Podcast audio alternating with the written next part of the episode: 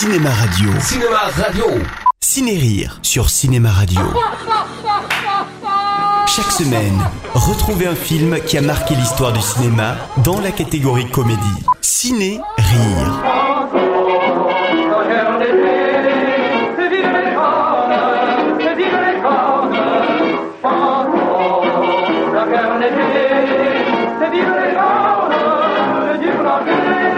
L'œuvre de Marcel Pagnol est l'une des plus importantes du cinéma français. Et le film dont je vais vous parler aujourd'hui, La femme du boulanger, sorti en 1938, est la comédie la plus représentative du style du réalisateur provençal. À 16 ans, elle avait des seins comme des orages. Maintenant, ils sont vivants comme des pigeons. Taisez-vous, c'est abominable. Ah non, c'était pas abominable. L'odeur de sa tête sur l'oreiller. Et c'est également l'occasion d'admirer l'immense comédien Rému en activité, dans ce qui reste certainement son meilleur rôle, celui Castagnier venant d'arriver dans un petit village de Haute-Provence pour reprendre le commerce abandonné par l'ancien boulanger. Alors, qu'est-ce qu'il faisait, le boulanger, quand il se prend le départ Il faisait du pain.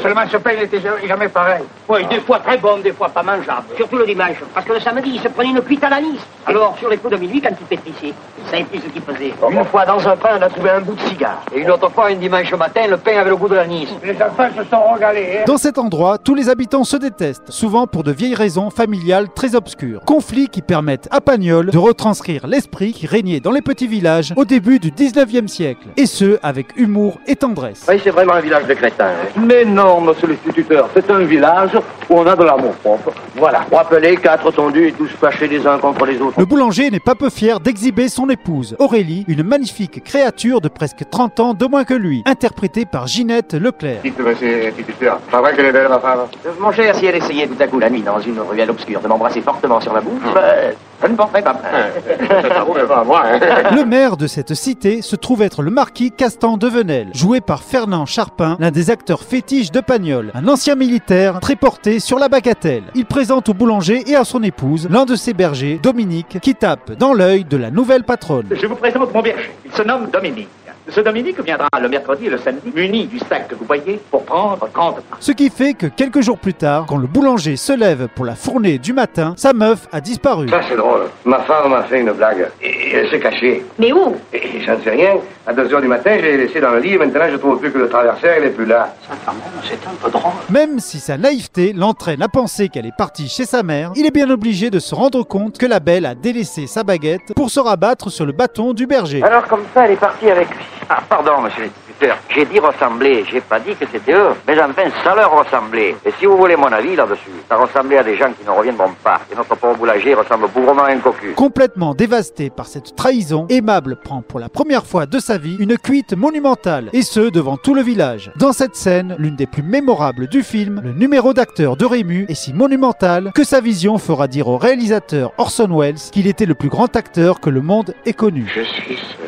Et je suis dans le pétrin. Et dans un pétrin qui ne pétrit plus. Sur le coup de la déception amoureuse et de la boisson, le boulanger annonce qu'il ne fera plus de pain tant que sa femme ne sera pas revenue. Nouvelle qui plonge le village entier dans la consternation. Alors, à cause de ta femme, nous allons tous manquer de pain? Écoute, faire. On ne peut pas faire deux choses à la fois. Être en même temps cocu et boulanger. Le marquis de Venelle organise donc pour le bien du village une grande battue pour retrouver les deux amants en fuite. Expédition qui aura pour conséquence d'aplanir toutes les querelles du village. Nous avons le devoir d'oublier les haines familiales qui nous séparent les uns des autres. Nous devons retrouver notre belle boulangère, non pas parce qu'elle est belle, mais parce qu'elle représente notre pain quotidien. La dernière séquence du film est certainement l'une des plus célèbres de l'histoire du cinéma et un autre grand morceau de bravoure de Rému. Le boulanger accueille sa femme repentante en lui faisant croire qu'il lui pardonne. Pardon Pardon de quoi?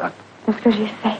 C'est ce que tu as fait qui te le demande. Mais il profite du retour simultané de Pomponnette, la chatte de la maison, non je ferai pas de vanne, pour transposer toute sa colère contre sa femme envers l'animal. Ah voilà, tu l'as vu? La pomponnette Dis, garce, salope, ordure. C'est maintenant que tu reviens, hein? Et le pauvre pompon dit, il s'est fait un mauvais sang de peste depuis hier. Il était malheureux comme les pierres. Et elle, pendant ce temps-là, elle avait suivi son chat de Est-ce que tu repartiras encore? Elle ne repartira plus. Certes, si la scène ainsi que le jeu d'acteur est magnifique, on ne peut s'empêcher de la trouver aujourd'hui assez machiste. La femme étant clairement dans ce film une simple possession de l'homme, obligé à la fin de s'excuser pour avoir assouvi ses désirs. Il faut apprécier le film comme il se doit, mais le remettre dans le contexte d'une autre époque, fort heureusement révolue. On peut tu sais que les femmes, on sait jamais. C'est tellement compliqué, c'est pire que le montre. Transposant à l'écran une nouvelle assez sombre de l'écrivain provençal Jean Giono, Pagnol l'adoucit énormément et y apporte sa poésie et son humour. Il fait donc de cette comédie dramatique une véritable fable humaniste sur l'amitié et l'amour à travers le microcosme de ce village où tous les caractères universels de notre monde sont représentés. Votre bon Dieu, il s'en ira pas, il est cloué sur la croix.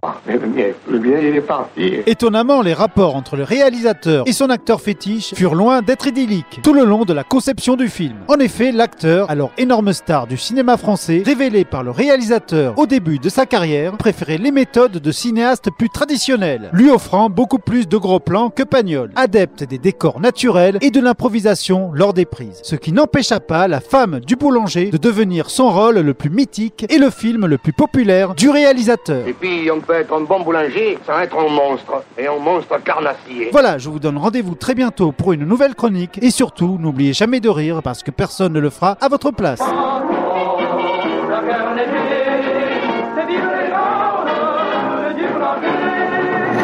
Cinéma Radio. Cinéma Radio. Ciné-Rire sur Cinéma Radio. Chaque semaine, retrouvez un film qui a marqué l'histoire du cinéma dans la catégorie comédie. Ciné-Rire.